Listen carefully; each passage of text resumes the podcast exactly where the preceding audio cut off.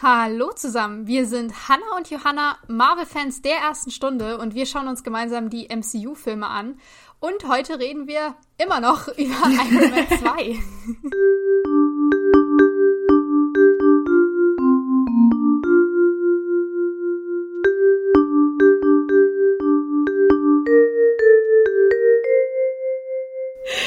Ja, genau. Und beim letzten Mal haben wir uns ja ähm, angeschaut, dass Tony jetzt ein neues Element erschaffen hat, mit dem er sein äh, lebenszerstörendes... Palladiumvergiftung. Palladiumvergiftung äh, wahrscheinlich ähm, äh, sich selbst deswegen retten kann.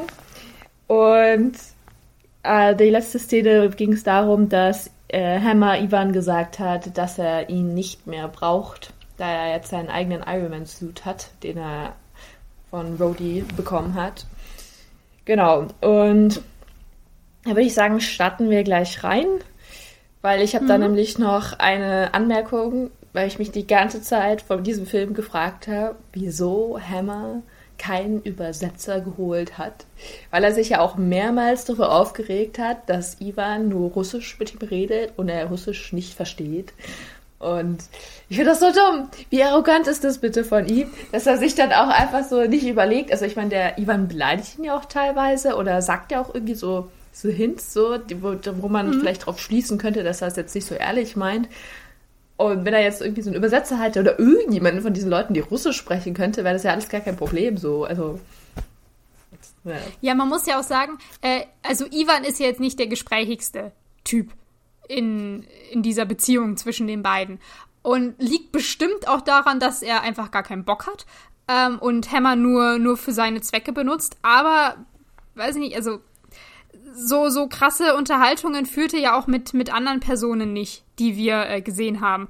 Und die, die Unterhaltung, die er mit seinem Vater ganz, also die letzte Unterhaltung, die er mit seinem Vater ganz am Anfang vom Film geführt hat, war ja auch auf Russisch. Und das jetzt ähm, Hammer der Ivan ja davor nicht kannte, der ihn ja nur ähm, im, im Fernsehen bei dieser Übertragung in Monaco gesehen hat äh, und dann gemeint hat, oh ja, super, den hier möchte ich haben für meine Zwecke, dass der nicht irgendwie so ein bisschen nachdenkt und ein bisschen sich denkt, ah, weiß ich nicht, spricht er meine Sprache oder nicht? Oder selbst wenn er meint, hey, der kann bestimmt Englisch und ich rede mit dem auf Englisch. Und dann beim ersten Treffen feststellt, hm, doch nicht. Eventuell nicht. Oder vielleicht wäre es ja einfacher. Oder vielleicht wäre es auch angenehmer für Ivan. Who knows? Dass man das ja. einfach mal ausprobieren könnte. Ja.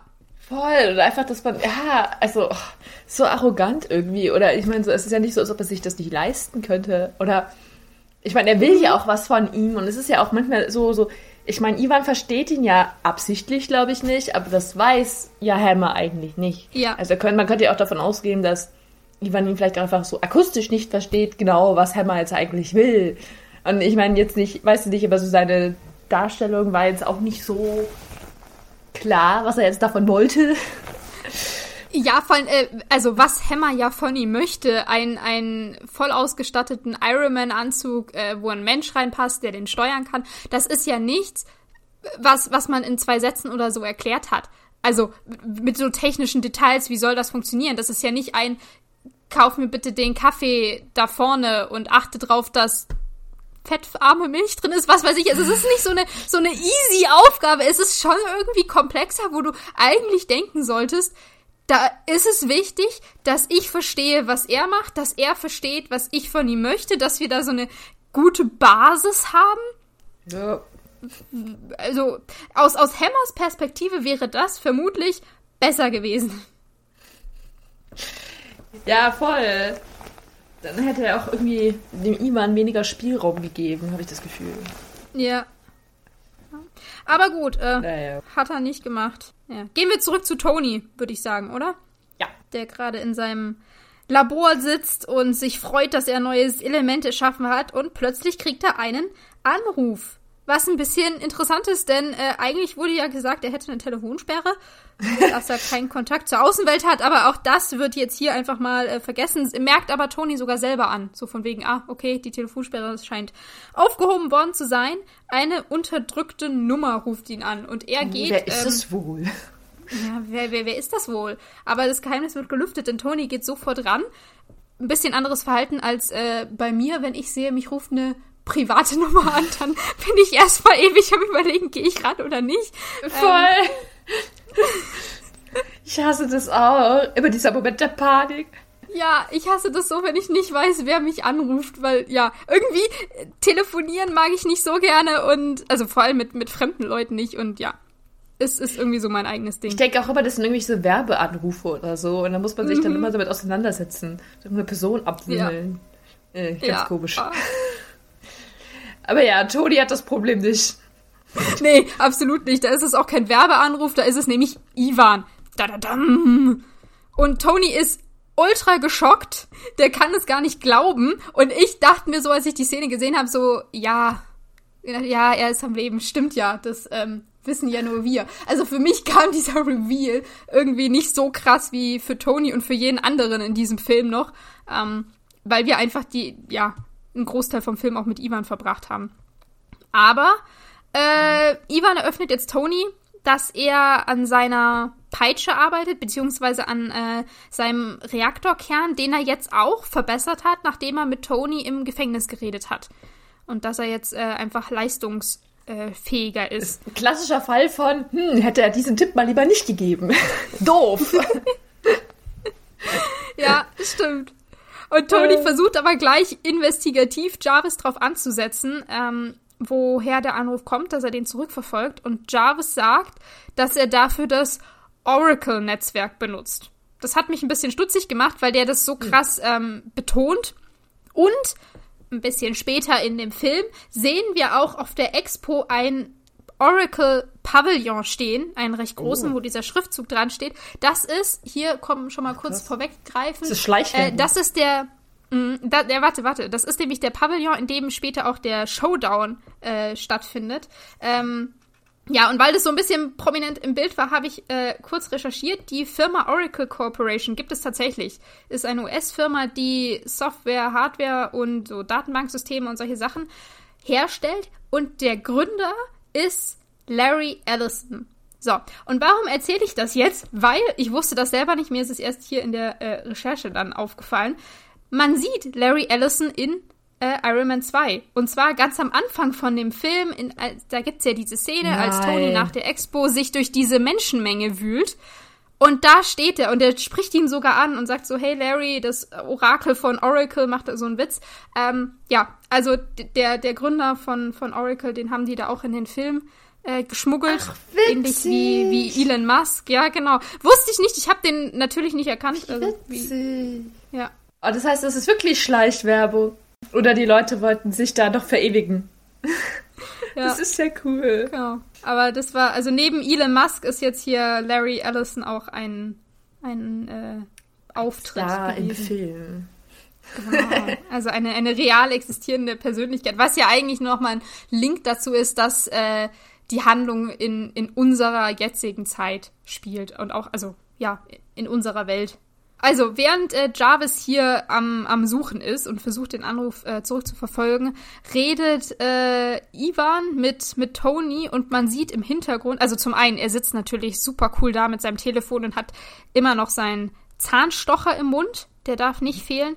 Äh, und er hat eine blutverschmierte Hand. Im Hintergrund sieht man die zwei Security-Typen, die Hämmer dagelassen hat, an der Decke baumeln. Die sind, äh, ja, nicht mehr am Leben, Genau. Und auf seiner und Schulter natürlich sein Vogel. Bitte nicht vergessen. Sein Papagei. Äh, ja, genau. Und dann sein Kakadu. Kaka, genau, Kakadu. ja, sein, sein getreuer Freund. Äh, der ist auch dabei. Und äh, Ivan ist jetzt hier ein bisschen, ähm, weiß ich, der, der, der darf sein, sein Bösewicht Monolog kurz halten, kurz zusammengefasst und redet von wegen, er möchte jetzt hier ähm, die Taten, die Tonys Vater seinem, also Ivans Vater, angetan hat, die möchte er jetzt rächen. Und zwar, Zitat, 40 Jahre in 40 Minuten möchte er sich, möchte er die rächen. Wenn ich mir so denke, das hört sich jetzt zwar cool an, aber so im Endeffekt hast du 40 Jahre lang so Leid erfahren und du willst es einem anderen in 40 Minuten zurückgeben. Das funktioniert doch nicht. Also, da hätte ich jetzt irgendwie eher so gemeint, so, wenn ich jetzt 40 Jahre lang irgendwie so eine Scheiße erlebt hätte, dann würde ich den anderen doch auch so lange leiden lassen wollen, oder? So 40 Minuten ist ja nichts, das ist noch nicht mal eine Stunde, das ist noch nicht mal 40 also Tage. Also ja, also für einen Bösewicht ist es ein bisschen low, da hast du recht. Also da, da, da hätte man irgendwie was erwartet von wegen hier, ich zerstöre dein ganzes Leben, du wirst nie wieder glücklich oder so. Aber ja, nee, wir, wir, wir wollen das hier in 40 Minuten abfrühstücken, ja. denn Ivan hat ja nicht ewig Zeit, ja. Hat er sich ein bisschen unterverkauft. Aber was genau er machen möchte, das erfahren wir nicht, denn er legt ziemlich schnell auf, bevor Jarvis ihn wirklich komplett orten konnte. Ähm, das einzige Ergebnis, was wir haben, ist, dass er von irgendwo von der Ostküste aus angerufen hat. New York City, weiß man, und dass es in Manhattan ist. Und jetzt passiert etwas, was äh, wir beide nicht so ganz verstanden haben, denn Tony äh, sieht daraufhin das Programm von der Expo. Da äh, ist geschrieben, dass Justin Hammer heute Abend um äh, 19 bis 21 Uhr einen Vortrag zum Thema äh, In Defense of Peace halten wird. Und jetzt wittert Tony eine Zusammenarbeit zwischen Hammer und Ivan. Und wir wissen nicht warum. Ja, es ist richtig witzig. Wir haben uns jetzt die Szene tatsächlich auch nochmal angeschaut. Aber es ist wirklich eigentlich kein, kein Verknüpfungspunkt. Mhm. Es ist einfach nur, weil, also Jarvis kann nicht rausfinden, wo, wo der Ivan wohnt oder wo er ist, nur in Manhattan so. Und er schaut einfach nur auf diesen Bildschirm. Da ist halt zufälligerweise Hammer da und dann sofort, ja klar, Hammer ist der Böse. Wo ich mir so denke, mhm. also so, so, als Zuschauersicht haben wir uns ja auch beide unterhalten, dann macht das natürlich total Sinn, dass man dann so das gar nicht hinterfragt, dass also Tony diesen Sprung macht. Aber eigentlich, aus Tonys Perspektive, ist es nicht logisch, weil er ja auch halt mm. nichts von Hammer hält. Ich glaube, der traut das ja eig ihm eigentlich ja gar nicht zu. Also er, er hält ihn ja die ganze Zeit so verlächerlich, dass der irgendwie so einen großen Plot. Ja. Ja, und ähm, ich, ich habe mich ja erst noch gefragt, von wegen, denkt er jetzt nur, äh, dass Ivan heute Abend zuschlagen wird auf dieser Expo, weil das ja auch Tony treffen würde, wenn er auf seiner äh, Ausstellung, auf seiner Messe da ähm, ja, sich zeigt und, und sein böses Werk vollbringen möchte. Äh, aber in ein paar Szenen, da kommen wir auch gleich nochmal drauf, sagt Tony ganz explizit, dass ähm, er ziemlich sicher ist, dass Hammer und Ivan zusammenarbeiten. Und ja, wie du gerade sagtest, eigentlich aus Tonys Perspektive ergibt das gar keinen ja. Sinn. Er hat die ganze Zeit gedacht, Ivan ist tot, jetzt kriegt er einen Anruf, merkt, oh, er ist doch noch am Leben. Aber mit Hammer hat er ja den kompletten Film, also äh, der hat ihn einmal gesehen am Anfang ähm, auf, auf, äh, bei, bei dieser Gerichtsverhandlung. Ja, also bei den, nicht die Gerichtsverhandlung, äh, genau, bei dem Senat, bei der Senatsanhörung. Nee, er hat ihn nochmal gesehen beim Grand Prix. Da ist er auch nochmal aufgetaucht. Du hast recht. Genau. Aber da war ja auch nicht wirklich äh, ein Kontakt, also dass sie wirklich viel geredet haben, dass man irgendwas in diese Richtung hätte erahnen können. Und bei dem Grand Prix hat Hammer noch nicht mit Ivan zusammengearbeitet. Das mhm. ist ja erst danach passiert. Also wie dieser Link zustande kommt, verstehe ich nicht. Ja, ich auch nicht. Ich dachte, hatte, wie gesagt, kurzzeitig gedacht, dass es dass Ivan irgendwie so einen Satz sagt oder so, wo man dann drauf mhm. schließen kann, dass das zusammenhängt. Aber wir haben das jetzt nicht ja, mehr gefunden. Ja, und irgendwie genau.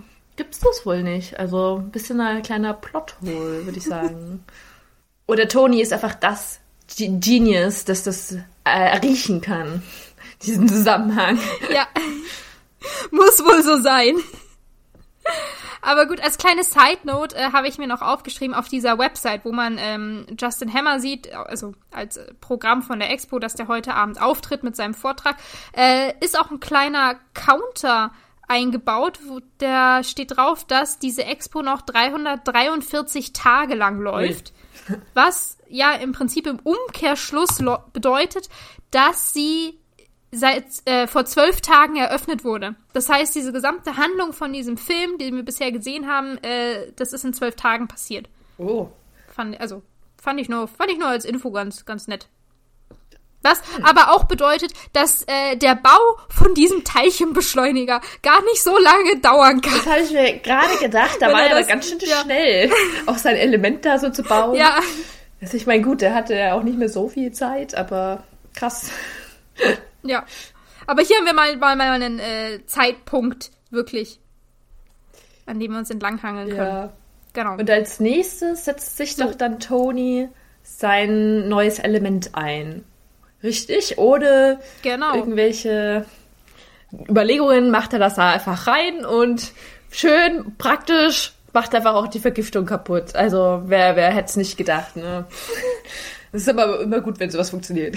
Genau, er ist, er ist plötzlich sehr, äh, er hat sehr eilig. Er will sofort zu dieser Expo, weil er ja äh, gerochen hat, dass äh, Hammer und äh, Ivan da was zusammen am Laufen haben.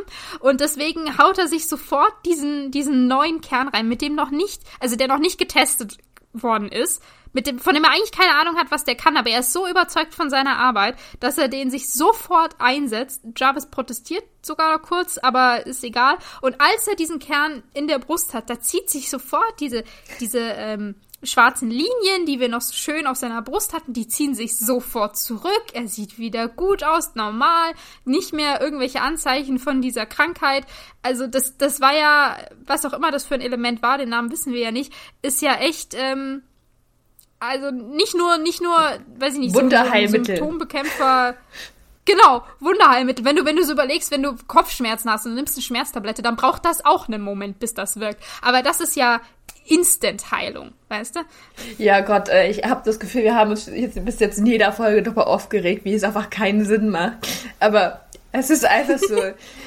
Die Vergiftung müsste doch immer noch da sein. Es ist nur, weil du das Metall jetzt rausnimmst, weil er schon, eh, doch ist das auch alles schon in seinem Blut oder in seinem Körper, aber egal. Das ja. Wunderheilmittel heilt alles und strahlt das böse Gift raus. Wir, wir haben schließlich keine Zeit. Wir müssen hier weiterkommen. genau. Deswegen springen wir jetzt einfach mal zur Expo. Da äh, ist nämlich gerade Pepper mit Natascha angekommen, die äh, von Happy da abgesetzt werden. Happy wartet äh, beim Wagen und die beiden wollen sich auch diese Präsentation von Hammer angucken. Ja, weiß ich nicht warum genau, aber die, die setzen sich da auch ins Publikum und die Präsentation startet und Hammer tanzt ziemlich peinlich auf diese Bühne. Also, da, uh, ja, die Szene ist ein bisschen, bisschen schwer anzugucken, fand ich. Er lässt sich feiern vom Publikum und reißt irgendwelche Witze, die aber nicht so. Niemand lacht über seine Witze. Es ist so witzig, weil normalerweise bei solchen Großveranstaltungen lachen ja trotzdem Leute, auch wenn man es nicht witzig findet, genauso wie auch jeder klatscht. Aber nein, über Hennas Witze mhm. lacht trotzdem niemand. Aber er tut so, als würde er es nicht bemerken. Oder er bemerkt es tatsächlich nicht. Ist ein bisschen schwer einzuschätzen. Ähm, weil der, der fängt ja gleich an zu reden, der hält eine, eine Rede, in der Tony kritisiert, dass er seine seine Technologie, diesen Ironman-Anzug, dass er den für sich behält, obwohl der doch dafür sorgen könnte, dass ähm, das Leben von amerikanischen Soldaten geschützt werden könnte.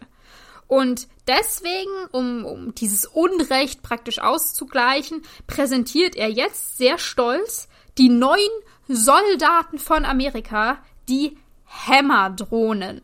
Und auf die Bühne kommen insgesamt 32 Drohnen, aufgeteilt in Viererblocks, also A8 Drohnen. Mhm. Und zwar haben wir die Abteilungen der Army, der Navy, der Air Force und der Marines, die sich schön einmal präsentieren, die alle auch ein bisschen anders lackiert worden sind und ja.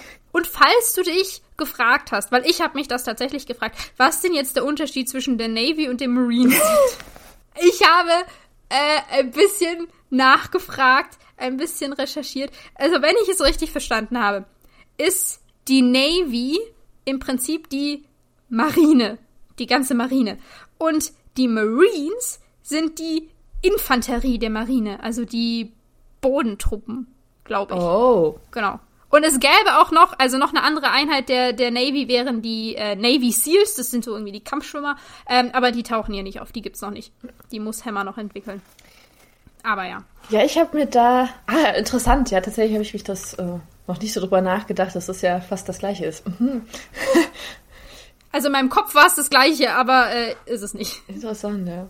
Hm. Ja, ich habe mir äh, andere Fragen gestellt. Ich habe mir nämlich gefragt, sind Drohnen nicht total scheiße vom Militär aus gesehen? Weil, also, also ich habe mehrere Fragen. Also einmal mhm. ist, da wir mal davon ausgehen, dass das jetzt auf, in unserem Universum spielt und auf unserer Zeitlinie, ist es da nicht eigentlich so, dass die Robotik, also unsere, das noch gar nicht kann? Weil, also solche Thronen da habe ich noch nie gesehen. Ähm, und es wird sich ja dann auch im Laufe des Films sieht man ja auch, dass die auch ganz schön viel können. Und ähm, wie toll die sind, ist jetzt mal dahingestellt, aber sie können auf jeden Fall von sich aus handeln und haben eine künstliche Intelligenz, mit der sie auch Gesichtserkennung und so haben. Und also ich, ich greife jetzt ein bisschen vor, später Ivan kontrolliert die dann zwar schon, aber trotzdem können sie selber Handlungen machen und selber handeln. Und soweit ich weiß, können das, mhm. also ist das jetzt noch nicht so der Fall, beziehungsweise auf jeden Fall noch nicht so breit entwickelt, dass das einfach, äh, dass man die jetzt so hinstellen kann und sagen, hallo, das ersetzt jetzt unseren Militärmann.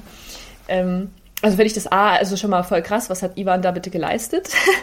und, ja. und B, ähm, verstehe ich nicht ganz, wieso das Militär das möchte, weil das steht ja im totalen Gegensatz dazu eigentlich, weil man ja dann weniger Männer braucht, weil man ersetzt ja dann sozusagen die Militärmenschen, weil, also heutzutage hast, hast, du ja immer für eine Drohne einen Piloten, der das steuert. Das brauchst du ja bei diesen Drohnen nicht. Die brauchst du ja, glaube ich, einen Piloten für 20 Drohnen. So. Frage ich mich halt da so, warum die das überhaupt wollen. Vor allem, weil sie das Tolle ja an diesem Iron Man Suit ist, dass du ja dann noch immer noch die Individualität hast, so und das sozusagen das menschliche äh, Handlungsvermögen und Urteilsvermögen so. Ja. Ähm, also dass sie das da alles so unterstützen. Ja, klar. Das finde ich komisch. Ja, also das, das ähm, Militär wollte ja eigentlich ganz gezielt diesen Ironman-Anzug. Und ich glaube auch tatsächlich aus dem Grund, um auch ähm, Menschenleben zu schützen von, von ihren Soldaten. Diese Drohnen sind nicht das, was, was die Army gewollt hat. Und das weiß, glaube ich, auch Hammer, weil er wollte ja eigentlich auch nicht das präsentieren. Er wollte ja eigentlich einen eigenen Ironman-Anzug dahinstellen. Ja. Hatte er aber nicht. Beziehungsweise Ivan hat ihm das nicht geliefert. Er selber konnte das nicht machen. Ähm, ja, ich, ich, er will auf jeden Fall in dieser Präsentation, denke ich, seine, äh, seine Drohnen hier verkaufen an die Army. Man sieht auch im Publikum sitzen eine Menge hochdekorierter Militäroffiziere, mhm. die sich das angucken. Also das ist schon so ein bisschen auch ein Verkaufsgespräch, auch wie er das aufzieht, ähm, als er die da so alle präsentiert. Ähm, aber er sagt auch, dass diese Drohnen nicht alleine operieren können, dass man trotzdem immer noch einen, einen Menschen braucht. Und deswegen stellt er jetzt unseren all-time Favorite Air Force Lieutenant äh, Commander James Rhodes vor, der in seinem ersten einsatzfähigen Prototypen des multifunktionalen Gefahrenerwiderungskampfanzugs auf die Bühne schreitet. Gefahrenerwiderungskampfeinzug. Was für ein tolles deutsches Wort. Ja. Es ist, ja, es ist ein Koloss an Wort. Schreibt es mal auf. Das dauert eine ganze Zeile. um, ähm, also das ist im Prinzip gerade die Geburtsstunde von War Machine, der wir hier beiwohnen. Rhodey in seinem tollen Anzug, der da auf die, auf die Bühne stiefelt. Und kurzer äh, Einwurf, Pepper und Natascha sitzen ja wie gesagt im Publikum und die sind, also vor allem Pepper, sehr überrascht, Rhodey auf dieser Bühne zu sehen, weil Rhodey anscheinend, wie auch am Anfang vom Film, niemanden darüber Bescheid gesagt hat. Der hat einfach mal wieder irgendwas gemacht. Also ja, ist natürlich Befehl von der Army, sein Job und alles, aber er tritt gerade auf der Stark Expo auf. Für den Konkurrenten seines Freundes. Das ist echt ein Verrat, ja.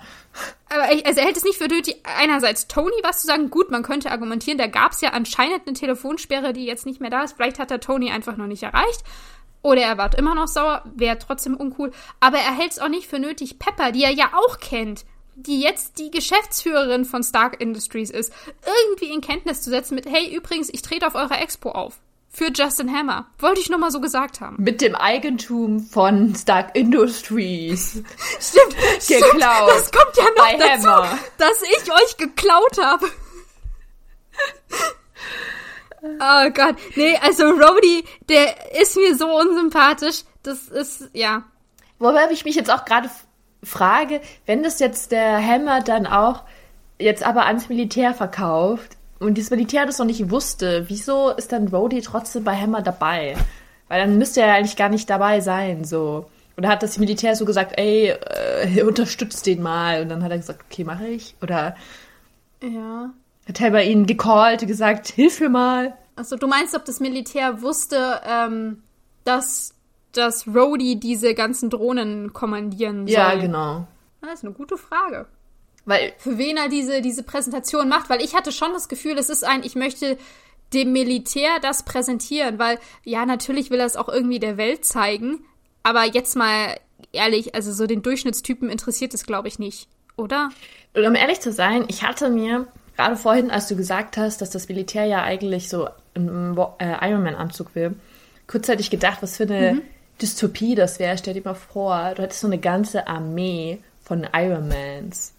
Wie krass wäre das bitte so als Land? Das könnte ja dann, das wäre ja so total der Diktator, oder? Wenn das Amerika, also wenn, also es hätten, stell dir mal vor, das sind so 20.000 Leute, ich weiß nicht, wie groß so eine Armee ist, okay, ich habe keine Ahnung, aber allein nehmen wir mal an, es sind jetzt 20.000 Leute, die einen diesen Anzug haben, die können ja alles platt machen. Ich meine, allein schon 100 sind wahrscheinlich krass. Also, wenn eine Person... Ich wollte es gerade sagen, mach mal, mal, du musst gar nicht so viele nehmen. Du, du hast ja gesehen, was, was Tony alleine schon erreichen kann, so ein bisschen. Dass der, ähm, also dadurch, dass er ziemlich geschützt ist und eine krasse Feuerkraft hat und äh, einen Antrieb, der ewig geht, ähm, du brauchst, glaube ich, gar nicht so viele. Aber was ja auch das Bedrohliche dran wäre, ist, dass es ja dann nur Amerika Ja, hätte. genau. Also nur ein Land. Das, da, da, da, die wären ja konkurrenzlos. Ich denke mir gerade so, ich als anderes Land, das, also ich weiß nicht, das würde ich ja dann irgendwie auch nicht wollen, dass dann, dass das äh, in den Händen von nur einem Land wäre. Ich weiß nicht, das wäre eigentlich auch schon dann Grund, so einen Krieg anzufangen. Bevor, also bevor das dann quasi, wenn wenn es passiert. Ja, ist interessant, gell, dass wir in dem Film immer nur mitkriegen, dass äh, die USA, also das, die, das Militär den Anzug möchte, aber gar nicht die Reaktion aus dem Ausland, wie die eigentlich drauf reagieren. Voll, Wie, wie die Welt darauf reagiert, dass es so einen Anzug, so eine mächtige Waffe ja gibt. Eigentlich hätte dieser Gerichts, diese Gerichtsverhandlung hätte ja richtig krass sein müssen, so von allen anderen Nationen, dass die das auch mitverfolgen und so und eigentlich für dafür sind, dass Iron Man das quasi nicht verkauft, weil besser als so eine Privatperson, wo du nur eine Person hast, die das benutzt, als wenn es dann so verstaatlicht ist. Ja, eigentlich Ja. komisch, dass diese Seite so gar nicht gezeigt wird. Weil, also so auch die EU Ja, stimmt, darüber habe ich auch. nicht da, ja, ich auch noch nicht so genau. Ich, ich weiß nur, dass es dann später in den anderen, also Filmen, äh, arbeiten die doch dann irgendwann mit der UNO zusammen oder so. Ich habe es jetzt gerade nicht mehr so auf dem Schirm, aber Ja, mit dem UN-Rat. Ich glaube auch. Das, das dauert aber noch, bis wir da hinkommen. Aber ja, nee, ich habe da noch nie so ganz drüber nachgedacht. Aber jetzt, wo du sagst, stimmt es. Eigentlich hat dieser Anzug eine viel größere Wirkung als das, was wir gesehen haben. weil ich meine, es wurde die ganze Zeit immer so gesagt, ja, er bringt den Weltfrieden und so weiter und so fort, weil niemand dann Amerika angreifen will, aber jetzt, ja, jetzt würde ich mal ein bisschen, ja, wo wir drüber nachdenken, hm, eher so kurz vor dem Weltkrieg oder so, eigentlich müsste er auch viel mehr, also gezielter, wie sagt man, äh, getarget auf Deutsch äh, werden von anderen Nationen, dass sie den umbringen Überwacht wollen. werden? Ja, oder so. Ach so, ja. Oder dass die halt, oder dass das geklaut wird. Ja, es ist ja im Prinzip ähm, die, die, die nächste Stufe, hätte ich jetzt gesagt, so ein bisschen zu Atomwaffen. Weißt du? Also von, von der Bedrohlichkeit her, was, was ein Land so haben kann. Ja. Weil, äh, können wir jetzt auch mal so sagen, wenn man überlegt, was, was Tony mit dieser einen ähm, Atomrakete am Ende von Avengers macht. Ich würde sagen, Iron Man Anzug sticht Atomrakete. Es ist sticht vor allem, weil es ja auch kein Ultimatum ist. Wenn du eine Atomrakete zündest, dann weißt du ja auch, okay, du verstrahlst du deine eigene Welt auch. Es kommt ja immer so, du hast ja auch einen Negativeffekt davon. Und, und, und außerdem weißt du, andere Länder haben auch eine Atomwaffe, dann kommt es zurück, so wenn du einmal startest. Aber den Iron Man-Anzug hat ja nur er. Das heißt, niemand anders kann dir da, also er kann da immer hinfliegen, niemand anders kann mit dem gleichen quasi dir kontern. Und du kannst aber auch skalieren, wie, wie mächtig du das jetzt einschreiten willst. So. Also und du hast keine negativen äh, Aspekte zu dir selber. Das stimmt. Also das ist eigentlich, ähm, ich weiß, Tony am Anfang sagt ja immer, hey, das ist keine Waffe, das ist hier ein, ein, eine Verteidigung, ein Schild für uns. Ähm, aber es ist schon, wenn man das so weiterdenkt, diesen Gedanken, eigentlich eine extreme Bedrohung für die Weltgemeinschaft. Vor allem, wenn das in, in falsche Hände kommt. Deswegen weigert sich Tony ja eigentlich auch, das so weiterzugeben. Ähm, der will ja der Einzige sein, der das hat, aus gutem Grund. Ähm, Außer Rhodey. ah, außer wenn dann Rhodey kommt und sich das Ding einfach klaut und dann die Konkurrenz so ein bisschen gibt und ja, ah. Boah, irgendwie gerade sehe ich das jetzt viel problematischer, auch dass Rhodey diesen Anzug hat und dass das Militär dann diesen Anzug hat. Ah. Ja. Ich meine, ein Glück schaffen sie es ja nicht, den zu reproduzieren. Das muss man ja sagen. Also in, in all den Filmen, die ja jetzt noch, also die danach noch folgen werden, äh, Iron Man kann immer wieder neue Anzüge machen. Ganz, ganz viele auch im, im dritten dann. Aber äh, War Machine gibt es nur einmal und das Militär hat diesen Anzug auch nur einmal, glaube ich. Ja, in dem Sinne ist es natürlich okay. Ja, auf der anderen Seite weiß ja, ich okay, nicht. Ja, okay, finde ich es immer noch nicht. Ich finde es immer noch eher assi. nee, voll, aber so vom Sinn, so äh, vom globaltechnischen gesehen, okay, das Militär ja. hat jetzt nur ein Ding. So, also ja. ich finde, es macht halt Amerika schon auch ähm, so als Land natürlich super gefährlich. Aber ich meine, Iron Man mhm. ist jetzt so ein so eine Wildcard, du weißt nicht genau, für wen er sich jetzt entscheidet. So an sich will er nur das Gute der Menschheit. Aber jetzt mhm. beim Militär ist ja klar, es wird ja immer für das Land eintreten. So für die Inter. Ja. In, äh. Ja. Das ist ja irgendwie gefährlich. Aber ähm, eigentlich finde ich es eigentlich unrealistisch, dass sie es nicht geschafft haben, den zu reproduzieren. Weil an sich haben sie ja alle Teile. Also man kann das ja, wenn, wenn, die, wenn die den anschauen können, ich meine, Tony ist ja nicht der einzige kluge Kopf, das haben wir jetzt auch gesehen bei Ivan oder so. Mhm. Dass es da niemanden gibt, der das irgendwie also nachbauen kann. Ja. Eigentlich finde ich das unrealistisch. Oder auch, dass, dass irgendwie diese Informationen nicht geleakt werden oder geklaut werden von anderen Nationen oder so. Eigentlich macht mhm. das. Hm. Ja, stimmt. Also ja, es, es soll wahrscheinlich nur unterstreichen, wie, wie genial Tony ist und dass er der Einzige ist, der sowas schaffen kann. Aber wir haben ja jetzt gerade mit Ivan gesehen, er ist nicht der Einzige. Und die Welt ist groß, es gibt sehr viele Menschen, es gibt auch sehr viele schlaue Menschen. Ähm, ja, wenn wir davon ausgehen, dass es möglich ist, so einen Anzug zu machen und auch hinter die Technologie von diesem Arc-Reaktor zu kommen, dann müssten das eigentlich mehr Leute schaffen. Aber ja. Voll. Es war jetzt krass deep, wie wir hier jetzt gegangen sind. Das war gar nicht so beabsichtigt. ja, wollen wir, wollen wir weitergehen? Ja. Ein, ein kleiner Exkurs in die, was wäre, wenn. Ja. Genau, genau. Also, Brody ist auf der Bühne in seinem War Machine Anzug und äh, hier Tony sprengt jetzt die Party. Der landet auch auf dieser Bühne, der ist ziemlich fix darüber geflogen, äh, geht ja auch, wenn man fast Schallgeschwindigkeit fliegen kann. Alle jubeln, das Publikum rastet aus, die sind richtig heiß drauf. Und ähm, Tony stellt sich neben Rhodey und während beide der Menge zuwinken, ähm, flüstert eben so heimlich ein bisschen zu, dass er sich sicher ist, dass Ivan und Hammer unter einer Decke stecken. Und Rhodey oh, natürlich Grund. hier erstmal, wow, ja, natürlich, ohne Grund. Woher weiß er das? Wie gesagt, äh, kann er eigentlich nicht wissen. Und Rhodey ist erstmal natürlich überrascht, von wegen, ey, Vanko lebt doch, hätte ich nicht gedacht, der ist doch tot. Ähm, aber gut, das ist dann mit auch abgefrühstückt, hierfür müssen wir nicht drauf eingehen. Ähm, Tony geht dann gleich auf, auf Hammer los und fragt ihn auf offener Bühne, wo Ivan ist. Der sich, also Ivan, äh, währenddessen in War Machine und alle anderen Drohnen auf dieser Bühne hackt dass der die Kontrolle von denen übernimmt. Und zum Glück, sage ich jetzt mal, kriegt Rhodey das mit, weil der kann äh, Tony warnen und sagen, ey, irgendwer ist gerade in meinem System drin und das wurde überschrieben und ich kann gar nichts mehr machen. Ähm, denn daraufhin hat Tony kurz wenigstens eine Momentzeit, um, um zu erkennen, was hier, was hier vor sich geht und kann dann einmal von dieser Expo wegfliegen. Und ich habe da mir schon eine Frage aufgeschrieben, und zwar, wieso kann Ivan sich in Starks Technologie reinhacken? Weil ja. wir haben ja jetzt schon also in diesen geredet. in den War Machine Anzug.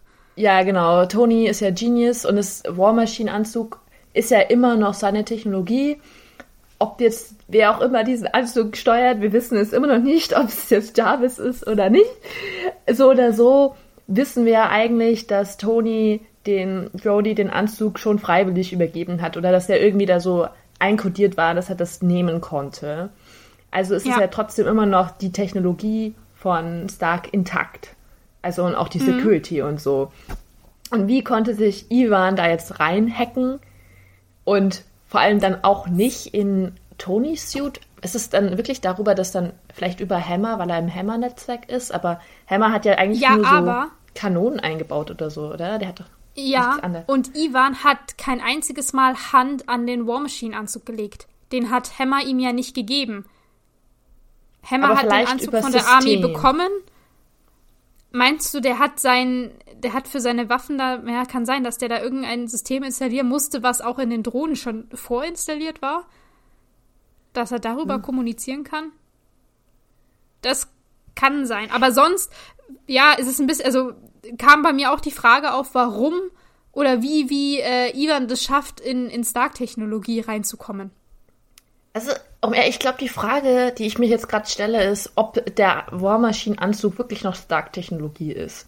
Weil eigentlich dachte ich mhm. ja, aber jetzt dachte ich mir jetzt gerade, wenn jetzt aber also diese ganzen Waffen vom Hammer drin sind, die er das so eingebaut hatte, kann das dann der Suit, also konnte er dann automatisch so checken, okay, da ist jetzt eine neue Kanone drin, die kann ich jetzt benutzen? Oder musste man dann so, keine Ahnung, auf System was verändern, dass das, das jetzt da drin mhm. ist, so, weißt du? Vielleicht Neues Betriebssystem hochladen ja! oder so. So Windows wurde installiert statt Apple, keine Ahnung, irgendwie so. Weil an, eigentlich sonst macht es ja keinen Sinn. Auf der anderen Seite ist ja gerade die Technologie, dass das, was ja den, die Masch also diesen Anzug bewegend macht, also kann ich mir ja. jetzt nicht vorstellen, dass mit Hammers äh, Betriebssystem der Anzug noch laufen würde. Ähm, weil er das ja eigentlich ja, also gar nicht kann. Der, ja, also der, der Arc-Reaktor, der ja auch in diesem Anzug verbaut ist, den hat er ja auch nicht angetastet. Den hat ähm, Rhodey ja auch rausgenommen. Aber es ist ja nur die Quelle. Und das ist ja schon, das ist nur, ja stimmt, das ist die Energiequelle. Ich finde, es macht keinen Sinn. Es sei denn, das Betriebssystem von War Machine ist einfach neues von Militär von Hammer. Und weil Ivan auch Hammers alles gehackt hat von Hammer, wie auch auf die Drogen kann er, Drohnen kann er auch auf den War Machine mhm. zugreifen. Und vielleicht ist deswegen dann auch War Machines Anzug nicht so toll, weil der quasi nur das Betriebssystem an einem Spoiler! Ist. Der Anzug ist nicht so toll. Sage ich später noch was dazu. Aber. Ansonsten weiß ich nicht, macht es für mich nicht so viel Sinn auf jeden Fall, warum er sonst gehackt werden ja. kann und Iris Tonys Iron-Anzug nicht, ja. weil es sei nicht das gleiche. Aber immerhin kriegt Rhodey das, wie gesagt, mit und kann Tony warnen, dass der den, den Raum noch oder diese, diese Halle verlassen kann. Der fliegt jetzt äh, auf den gleichen Weg raus, wie er reingeflogen ist, und zwar äh, durch das Dach. Also, das ist diese, die Halle, die wir auch ganz am Anfang hatten, als Tony da durch, äh, also vom Himmel praktisch hinuntergestürzt ist mit Feuerwerk und dann beim Eröffnungstag der Expo gelandet ist, um äh, ja die Expo für eröffnet zu erklären. Das ist jetzt der die gleiche die gleiche Ausstellungshalle und ähm, hier fliegt Toni wieder nach oben, also durch durch das Dach weg. Das ist ein gläsernes. Durch das praktische Loch. genau. Es ist nämlich ein, ein rundes gläsernes Dach und in der Mitte von diesem Dach ist eine Aussparung, wo kein Glas ist, durch das man einfach rein und rausfliegen kann. Was natürlich sehr praktisch ist für Tony, dass er da landen kann. Ich wette auch, die haben das exakt deswegen so gebaut, damit Iron Man da hoch und runter fliegen kann. Äh, kurzer Gedanke, der mir gerade noch gekommen ist. Klar. Ein bisschen blöd, glaube ich, fürs Publikum, weil die Veranstaltungen sind ja auch abends. Könnte ein bisschen kalt in diesen Räumen werden, wenn das nicht isoliert ist. Aber gut. Aber ich glaube, bei so großen, großen Gebäuden ist es dann egal. Machen die das nicht auch manchmal? Hm. So für Lüftungssysteme oder so? Weiß ich nicht. Kam mir nur gerade. Auf jeden Fall, Tony fliegt jetzt hier ähm, von der Expo weg und alle Drohnen fangen instant an, auf ihn zu schießen. Sofort. Und natürlich treffen sie nicht ihn, sondern das gläserne Dach, das jetzt natürlich einstürzt und in einem gläsernen Regen auf das ganze Publikum runterregnet. Was höchst gefährlich ist, was zwar nie so dargestellt wird, aber es ist verdammt gefährlich, wenn Glas von der Decke regnet und dich treffen kann. Ja, voll. Ich meine, das ist ja auch richtig hoch, das Dach. Das ja. haben wir jetzt ja schon etabliert, wie viel Geschwindigkeit es dann auch drauf hat. Ich meine. Ja, also du kannst dich halt da mega krass verletzen. Ich weiß jetzt nicht, wie viel Wucht die dann haben, wenn die von, von oben runterfliegen, aber weiß ich nicht, allgemein, die, das ganze Publikum müsste eigentlich blutend aus dieser Halle rauskommen. Was sie nicht tun wie wir sehen. Aber wenigstens verlassen sie diese Halle, wenigstens verlassen sie dieses Gebäude und rennen raus. Und ich hoffe ja, oder in dem Moment hatte ich die Hoffnung, dass sie auch die Expo verlassen. Allerdings scheint der Weg von dieser Halle zum Ausgang der Expo extrem lang zu sein, denn man sieht noch den ganzen Film über verstörtes, panisches Publikum von links nach rechts rennen. Ja. Hast du nicht gezählt, wie viele Pavillons und Häuser es auf dieser Expo nein, gab? Nein, das habe ich leider nicht gezählt. Also, sonst könnten wir das jetzt äh, vermessen ja. und den Maßstab nehmen, ja. wie groß die ist. Aber ich meine, es waren auf jeden Fall schon mehrere Häuser. Ja. Also. Ja, das stimmt. Aber ja, Tony fliegt jetzt hier weg und die äh, Drohnen feuern, äh, folgen ihm äh, zu Luft und äh, auf dem Boden. Also ein paar können fliegen, ein paar nicht. Ich nehme an, die, die fliegen können, sind die von der Air Force.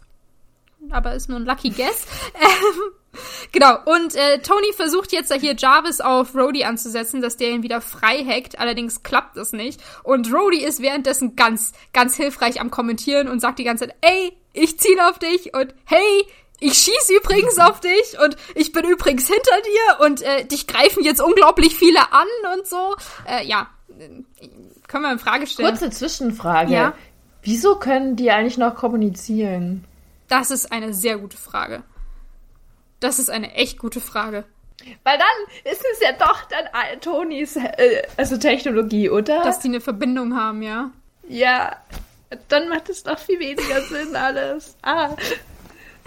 Egal, sorry. Alles gut, alles gut. Ja. So, und während äh, Rhodey und Tony jetzt in der Luft unterwegs sind, ähm, ist Hammer währenddessen auf der Bühne total verwirrt, hat keinen Plan, was äh, passiert ist. Ähm, er hat das einfach nicht, nicht äh, kommen sehen und will sofort seine Security anrufen, die äh, ja nicht ans Telefon geht, weil äh, sie tot ist und von der Decke bei Ivan baumelt. Ähm, und währenddessen kommt dann Pepper und Natascha dazu, die nicht wie alle anderen aus dem äh, Pavillon rausgerannt sind, sondern zur Bühne gestürmt sind auf, auf Hammer zu. Und Hammer will sie eigentlich nur abwimmeln, der hat gar keinen Bock auf die, aber Natascha ist da knallhart und greift voll durch und äh, weiß ich, ich, ich habe nicht ganz gesehen, was sie macht. Aber irgendwie, sie nimmt äh, die Hand und die Schulter und patscht da seinen äh, Kopf volle Kanne auf den Tisch. Äh, sieht ziemlich brutal aus, muss man so ein bisschen sagen. Also ich stelle es mir nicht so angenehm vor. Ähm, verdreht ja auch so den, den Arm noch und ähm, will dann wissen, was das hier soll, wer das ist. Und Hammer knickt dann auch ziemlich schnell ein und sagt hier, dass äh, Ivan Vanko sich in seiner Fabrik aufhält. Und ohne hm. dass irgendwie das, äh, also die beiden scheint das nicht zu überraschen oder jedenfalls äh, kann sie das in dem Moment gar nicht überraschen. ja, stimmt. Natascha ist auf jeden Fall sofort, okay, jo, dann fahre ich jetzt zu dieser Fabrik. Und Pepper will als allererstes die Polizei rufen. Ja, und dann sagt Hammer total schön zu ihr im Englischen No Honey und im Deutschen Nein Schätzchen. Ja. Ähm, was ich richtig sexistisch finde und was mich in dem Moment total aufgeregt hat, jetzt beim nochmaligen Anschauen war es so lala, es ist mir jetzt auch nicht mehr so aufgefallen, aber ich habe mir trotzdem gedacht, ah, wieso? Ich meine, du musst überlegen, sie ist der CEO und dann sagst du dazu, nein, Schätzchen. Nein, also, Schätzchen, du rufst jetzt nicht die Polizei. Ja, ja, oh Mann. Macht sie natürlich trotzdem. Vielleicht aber auch deswegen, habe ich mir noch gedacht, äh, warum äh, Natascha ihn so brutal da rausschmeißt, das war auch so ein bisschen der Moment der Genugtuung der Zuschauer, weil man ja die ganze ja. Zeit so den Hammer eigentlich gehasst hat, so, weil er die ganze Zeit nur Scheiße labert. Und dann es hat, sieht man ihn endlich so, er kriegt auch noch sein Fett weg. Ja, ja. ähm, nee, stimmt, ja. stimmt. Und dann haben wir noch ähm, später noch die Szene auch von Hammer. Die einzige Szene, die gut ist im Film von ihm, wo er gut dargestellt wird. Und zwar wo sie dann nämlich versuchen, ähm, sich quasi äh, wieder reinzuhacken in ihr eigenes System. Die wollen die, die Drohnen zurückholen. Also immerhin sind sie, oder ist Hammer in dem Moment so, so geistesgegenwärtig und weist seine Leute an, ey, versucht die mal zurück zu hacken. Ja, und dann sind alle so, es geht nicht. die Sprache ist anders. Und dann sagt Hammer so, hä, habt ihr es mal in Russisch versucht? Und so, das ist ein einziger kompetenter Satz, wo ich mir so denke, ja, ist das nicht offensichtlich? Wieso habt ihr von vornherein versucht, auf Englisch das zu machen? Der kann doch noch nicht mal richtig Englisch. Also, gut, er kann wahrscheinlich schon Englisch, aber, aber irgendwie so, nee, klar, es ist seine Muttersprache. Genau, es ist nicht seine Muttersprache Englisch und auch da würde ich jetzt denken, sich in so Systeme reinzuhacken oder allgemein so ein System aufzubauen. Der hat ja auch viel für diese Drohnen gearbeitet. Das machst du in der Sprache, in der du es am besten verstehst, in der du dich am besten zurechtfindest. Und dass Ivan da nicht auf, also werde ich jetzt, oder finde ich eigentlich ziemlich logisch, dass er da nicht auf, auf Englisch zurückgreift, sondern das in seiner Muttersprache macht. Ja, voll. Äh, ja, einfach nur, fände ich einfach nur logisch und dass dann Hammer wenigstens sagt, ey, Alter, Leute, habt ihr das eigentlich schon mal auch in Russisch versucht, euch da reinzuhacken? Ähm, ja. Wenigstens, wenigstens das. Spricht auf jeden Fall nicht für die Kompetenz seiner Mitarbeiter. Ja. Immerhin für seine, in diesem einen Moment. In diesem einen Moment, ja. So, äh, auf der Expo bricht währenddessen eine Massenpanik aus. Während äh, alle Leute da versuchen wegzurennen, versucht Tony wegzufliegen vor den Drohnen, die ihn verfolgen. Und diese ganzen Drohnen, die schießen ja auch auf Tony immer wieder. Und Tony wird nicht getroffen. Was mich zu der Frage gebracht hat, was passiert mit im Prinzip allen Projektilen, die diese Drohnen abschießen, die Tony ja nicht treffen. Wen treffen die oder was hm. treffen die stattdessen? Ich meine, diese Expo ist voll mit Menschen und Gebäuden natürlich. Ähm, wir sind hier in New York, wir sind nicht irgendwo auf dem Land in der Wüste, auf einem Berg, was weiß ich. Also irgendwo werden diese Projektile einschlagen. Irgendwen oder irgendwas werden sie treffen. Aber das sehen wir nicht. Also die, die Schäden und die Opfer von diesem ganzen, von dieser ganzen Aktion, die äh, bleiben sehr im Hintergrund. Ja, eigentlich müsste ja die ganze äh, Expo zerstört sein. Ja. Eigentlich müsste die komplett zerbombt ausschauen. Und, und eigentlich müssten ja, wie du sagst, auch total viele Menschen tot sein. Ja. Oder, oder jetzt sagen wir mal einfach nur verletzt oder so. Verletzt. Also irgendwas müsste man auf jeden Fall sehen, aber das tun wir nicht. Wir sehen nur, wie die Drohnen schießen ihn aber nicht treffen. Was sie treffen, so ein bisschen, was wir sehen, sind manchmal andere Drohnen, also manchmal schalten sie sich einfach gegenseitig aus. Ähm, sie treffen manchmal äh, Gebäude, aus denen auch Menschen laufen, die werden aber zum Glück nicht getroffen, irgendwie. Ähm, und auf andere Menschen, weiß ich nicht, die sind anscheinend immun oder sowas.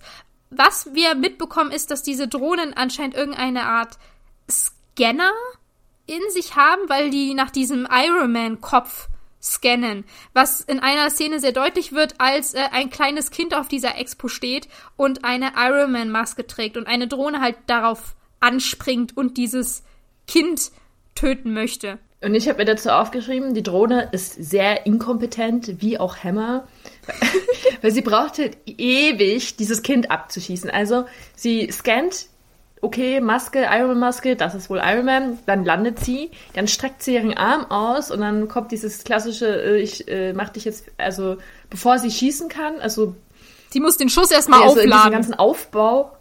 Ja, genau, irgendwie dieses Aufladeding. In der Zeit schafft es dann Iron Man zu kommen, das Kind hinter sich zu stellen, selber seinen Arm zu tun, selber aufzuladen und dann noch vor der Drohne die Drohne abzuschießen. Also, ich denke, leichter Qualitätsunterschied, wirklich. Die Verbindung ist nicht so schnell bei diesen Drohnen. Die müssen da länger, die Prozesse nee. dauern länger.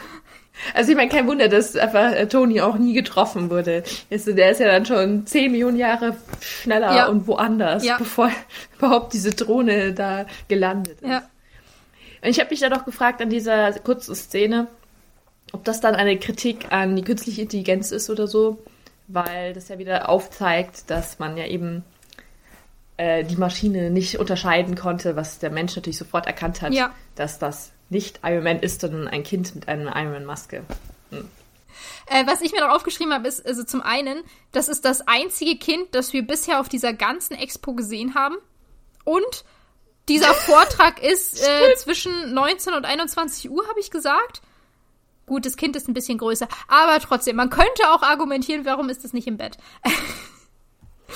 ähm, darauf wollte ich aber gar nicht raus. Es gibt nämlich, was dieses Kind betrifft, ähm, eine, eine Fantheorie, die mittlerweile, glaube ich, sogar bestätigt ist. Und ich weiß nicht, ob du die kennst. Ich habe schon mal was davon gehört, aber ich weiß es nicht mehr. Also erzähl mir ruhig. Also, äh, es ist ja so, diese, diese Expo findet in New York statt. Und wer auch in New York wohnt, aufgewachsen ist und zu dieser Zeit ein kleines Kind sein könnte, ist Peter Parker. Das könnte ein junger Spider-Man sein, von dem wir wissen, dass er ein sehr großer Iron Man-Fan ist.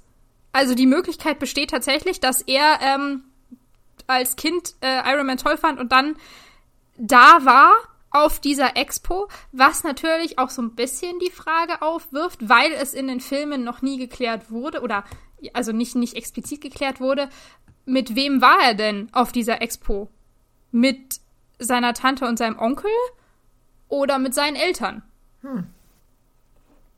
Aber ist das jetzt bestätigt? Also es wurde, äh, also, ich, wenn ich es richtig im Kopf habe, hat der Regisseur von Spider-Man das jetzt bestätigt. Aber nicht im Sinne von, ja, wir hatten, als wir Iron Man 2 gemacht haben, den Plan, dass das Peter Parker ist, sondern im Sinne von, ja, das könnte tatsächlich Sinn ergeben, dass er das ist, weil zu der Zeit war er ungefähr so alt. Er lebt in New York in Queens, wo ja auch die Expo stattfindet.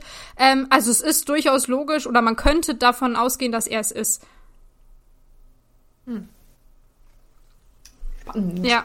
Ich fand es ein bisschen interessant. Ich habe mir nur gedacht, also wenn das jetzt hier die Hintergrundgeschichte von Peter Parker ist, dass er da war und entweder auf dieser Expo seine Eltern verloren hat oder seinen Onkel, weil anscheinend das die einzigen Menschen gewesen sind, die diese Drohne überhaupt getroffen haben.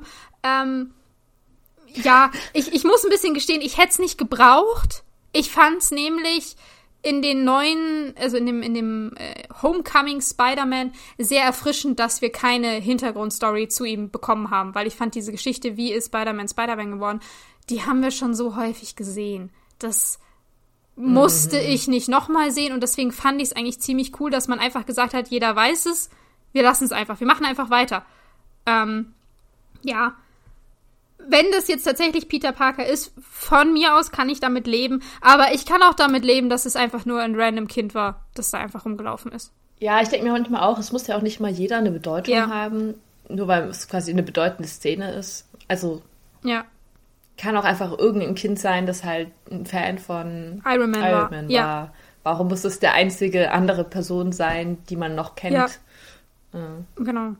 Nee, sehe ich, sehe ich genauso. Ich wollte es nur einmal, einmal anbringen. Ja, ist auf jeden Fall interessant. Wer weiß. Wenn, dann wird es auf jeden Fall nie angesprochen in den Filmen. Ja. Genau. Ähm, Tony fliegt, nachdem er dieses Kind gerettet hat, jetzt weiter. Und zwar unter einer sehr langen, äh, ich glaube, es ist eine Autobahnbrücke durch. Und unter dieser Brücke ist ein riesiger Parkplatz, der voll ist mit Autos. Und während Tony da so drunter durchfliegt, ist äh, War Machine ihm im Nacken und fängt an, auf ihn zu schießen. Trifft natürlich nicht Tony, weil man trifft Tony hier nicht. Was stattdessen getroffen wird. Er ist zu schnell! Opfer dieser Schüsse werden nur im Prinzip alle Autos, die unter dieser Brücke stehen, die eins nach dem anderen peng, peng, peng, peng, peng in die Luft äh, fliegen. Ähm, und ich dachte mir nur so, Alter, wie scheiße ist es? Du hast da einfach nur dein Auto abgestellt. Du hast nichts mit dieser ganzen Scheiße zu tun. Willst am nächsten Morgen dein Auto abholen und es ist einfach zusammen mit 50 anderen explodiert. Und du kannst nichts dafür. Ja, dann hoffe ich mal, dass deine Versicherung zahlt. Mhm. Aber so wie Amerika wir kennen, haben die ja keine Versicherung meistens. Also Pech gehabt. Ja, äh, also auf jeden Fall, das, das ja. fand ich, das fand ich ein bisschen weird. Aber was ich mir auch dachte, ähm, von wegen, Alter, weder irgendeine Drohne noch War Machine, War Machine mit seiner fetten Kanone, die er da hinten drauf hat, dieses Riesenteil, was Hammer letztes Mal präsentiert hat. Niemand von denen hat Tony auch nur ein einziges Mal getroffen. Keiner. Es scheint fast so, als wären die alle also die Waffen, die die haben, nicht wirklich gut oder so. Was einfach auch so ein bisschen nochmal um das hier zurückzuwerfen zu der Szene, als das Militär sagt, wir wollen, dass Hammer unseren Iron Man Anzug, den wir gerade geklaut hat, aufrüstend. Das war einfach eine scheiß Entscheidung. Weil, ja, Rhodey trifft nichts. Ja. Wäre immer lieber bei seinen anderen, anderen Waffen, die schon drin waren, ja. geblieben. Vielleicht wäre es dann äh, schlechter gewesen für Iron Man. Äh, ja, also es wird mal wieder unter Beweis gestellt, Hammer kann nichts und ist ein absoluter Lulatsch. Ja. Das wird später auch nochmal demonstriert, aber ich glaube, da kommen wir heute gar nicht mehr dazu. Äh, wir wechseln jetzt einmal kurz den Schauplatz und äh, ja, dem Protagonisten sozusagen. Wir lassen mal Iron Man links liegen, der darf da weiter rumschwirren. Äh, wir gehen zurück zu Natascha, zu Black Widow, die ja äh, gesagt hat, sie will jetzt zu dieser Fabrik aufbrechen. Die passt jetzt äh, Happy beim Ausgang äh, ab, der ja beim Wagen geblieben ist und will, dass äh, er sie zu Hammer Industries fährt, fährt. Und Happy will sich erst weigern, hat gesagt, nee, mach ich nicht, aber steigt dann trotzdem ins Auto und bringt sie dahin. Und auf dem Weg dahin, äh, wir müssen leider über diese Szene sprechen, weil sie verwerflich ist. Auf jeden Fall. Verstörend. Auf dem Weg dahin ähm, zieht Natascha sich in diesem Wagen um. Also aus diesem sehr engen Kleid, das sie anhatte, diesem Businesskleid, äh, zieht sie sich ihren, was ist denn das, Kampfanzug oder so? Also ihren, ihren Overall. Ihren hautengen Skinsuit an, mit dem man auch ihren ganzen Körper richtig gut sehen kann und sexy ist. Mhm weil das muss man ja sein. Ja, ja ähm, also diesen, yeah. diesen Anzug zieht sie sich jetzt im Wagen an äh, und Happy, der ja das Auto steuert, kann es nicht lassen und starrt sie unfassbar lange im Rückspiegel an und beobachtet sie so richtig, so richtig creepy und baut deswegen fast so einen peinlich. fucking Unfall, weil er einfach nicht mehr auf die Straße achtet. Und ich finde diese Szene so, ich, ich weiß, sie soll witzig sein. Man soll lachen, während man das sieht. Aber holy fuck, sorry, das geht nicht. Nee, gar nicht. Ich kann mich, ich kann mich leider nicht mehr dran erinnern. Ich war damals noch sehr jung, als ich den zum ersten Mal geschaut habe. Ob ich den, damals die Szene witzig finde. Ich kann, fand, kann es auf jeden Fall jetzt in Retrospektive sagen, ich fand es sowas von unangenehm. Ich mochte ja eigentlich den Happy-Charakter. Mhm. Jetzt bin ich, weiß ich nicht, was ich davon halten soll. Ich fand's, ich finde es total unangenehm und unangebracht wie genau wie diese Boxing-Szene war ja schon komisch genug. Und jetzt einfach nur so, was soll denn das? Dann starrt er sie so, also so, warum soll man darüber lachen, ja. dass er sie angafft und dann noch so dumm ist und fast einen Unfall baut, weil, oh, sie ja so schön ist und ich deswegen nicht auf die Straße achten kann oder so. Also ich, ich weiß auch nicht, das ist so, Ew, ja. Das ist, was ich mir dabei gedacht habe. Ja, nee, ich, ich weiß auch nicht mehr. Ich meine, oh Gott, ich kann auch gar nicht mehr ganz reproduzieren, wann genau ich diesen Film als allererstes gesehen habe. Aber ich weiß, ich war noch recht jung. Und im Fernsehen. Im Fernsehen, ja. Der lief im Fernsehen. Da ich gesehen. Also. ähm, ich meine, als Kind habe ich es nicht so ganz verstanden, aber als Kind habe ich viele Sachen nicht verstanden.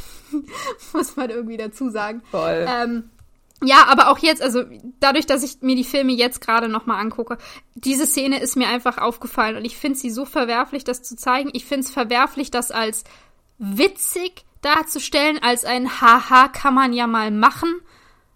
Ah. Mhm. Ah. Finde ich schwierig. Ja, vor allem, weil ich mir so denke, eigentlich sind sie ja so Kollegen. Also klar, also Happy sieht sie ja irgendwie eh nicht so für vollwertig ja. an. Das sieht man ja noch danach. Und bei der in der Box-Szene, obwohl sie ihn ja eindeutig flachgelegt, also ja. im Sinne von, sie hat ihn ja besiegt. das war jetzt vielleicht missverständlich ausgedrückt. Äh, aber so hat er sie ja irgendwie immer noch nicht so als gleichwertig angesehen, was ich ja schon mal blöd genug mhm. finde, weil sie ja offensichtlich eigentlich unter Beweis gestellt hat, dass sie sich selbst verteidigen kann und offenbar auch besser als er. Ähm, aber gut, und dann halt dann in dieser Situation dann so, wo es ja auch eine extreme Gefahrensituation mhm. ist, sich da nichts Besseres zu denken als, oh, die zieht sich um, das muss ich jetzt sofort anschauen, weil äh, das finde ich ja geil. Ja. So, also so wie, wie einfach und banal dann auch so so, so, so zu reduziert zu werden, finde ja. ich. Also, dass, also A, dass er sie so auf ihren Körper reduziert und auch für den Happy-Charakter, dass er so, ich weiß nicht, so dümmlich dargestellt mhm. wird, dass er halt dann sie nichts Besseres zu tun hat in der Gefahrensituation, als so irgendwie seinen eigenen Vorteil zu nutzen oder irgendwie, ich weiß auch nicht. Ja, vor allem, es ist ja wirklich eine gefährliche Situation ja auch. Und die fahren ja jetzt nicht im Schritttempo dahin, sondern der gibt ja auch ordentlich Gas. Und es kommen ja auch Autos entgegen. Und er, er, er geht ja, also er kommt ja von seiner Spur ab und geht in die Gegenspur über. Ist praktisch für einen Moment im Prinzip Geisterfahrer. Und das ist halt, also allein das ist ja schon unfassbar gefährlich. Aber dass man das kombiniert mit einer Szene, wo er eine Frau so krass angafft, ich finde das nicht, nee, finde ich nicht mhm. richtig. Und dass man halt das so darstellt, als wäre das einfach nur witzig. Witzig, ja. ja. So ohne, ohne irgendwelche Reue ja. oder Scham. Ja. So, nein, worüber muss man jetzt lachen. Ich meinte tatsächlich aber auch Gefahrensituationen an sich auch. Es ist ja so, dein ein Freund von ihm, Iron Man, wird von irgendeinem anderen Typen gejagt. Ja. Ähm, es kommen, es explodieren Sachen. So, man muss irgendwie helfen. Und dass man halt so in dieser Situation nichts Besseres zu tun hat, als eine Frau an, also ja. jemanden ja. so sexuell zu belästigen. So, das finde ich eigentlich auch fragwürdig. So, mal abgesehen davon, dass er jetzt in der Straße ist und unterwegs ist. Aber man könnte ja zum Beispiel auch andere Gedanken haben, wie, äh, oh, blöde Situation. Wie kann ich helfen? Hm, wir werden jetzt gleich irgendwo hinfahren und müssen kämpfen. Oder ich, ich weiß nicht. Oder so, Fragen stellen wie, was machen wir denn jetzt? Also, weißt du? Nee, die Priorität so, ist da ganz dumm. klar woanders. Ja. Ja. Aber okay, äh, wir, haben die Szene überstanden. Wir kommen bei Hammer Industries an und ähm, Natascha möchte erst, dass Happy im Wagen bleibt. Das kann er natürlich nicht auf sich sitzen lassen und kommt trotzdem mit. Äh, und die beiden brechen jetzt in das Gebäude ein. Beziehungsweise äh, Natascha hat eine Zugangskarte zu Hammer Industries. Ich habe erst gedacht, dass sie die vielleicht von Hammer geklaut hat, aber das sehen wir nicht. Also ich nehme es einfach mal an, aber es wird nicht explizit gezeigt. Sie kommt auf jeden Fall rein. Äh, es löst damit einen Alarm aus und sofort kommt die Security. Und Happy ist der Erste, der sich den, den ersten Typen, der auf sie zukommt, schnappt und äh, volle Kanne dem eine reinhaut und sich dann im Prinzip äh, den Rest der Szene mit dem prügeln darf, während Natascha im Alleingang den Rest dieses Security-Teams ausschaltet. Ähm, und ich habe versucht mitzuzählen, ähm, wenn ich richtig gezählt habe, sind das insgesamt 13 Männer, die auf sie zukommen, die sie über, auf, also mit, mit verschiedenen ähm, Varianten ausschaltet, über, über Stromstöße, die sie ihnen gibt, mit Rauchbomben und Schlagstock und sie hat auch so ein Seil, mit dem sie einen irgendwie so, weiß ich nicht, irgendwie über sich werfen kann. Also es sieht richtig cool aus muss ich dazu sagen. Fand ich jedenfalls. Ähm, ja. Es ist so eine Mischung aus Kick und Wirbelattacke. Das war der Moment, wo ich Fan wurde. War das dein Black Widow-Moment oder dein allgemeiner äh, MCU-Moment? Äh, mein Black Widow-Moment. Widow Widow ja. Den äh, MCU-Moment hatte ich schon bei Iron Man, da war ich so, ja, aber. Okay, okay.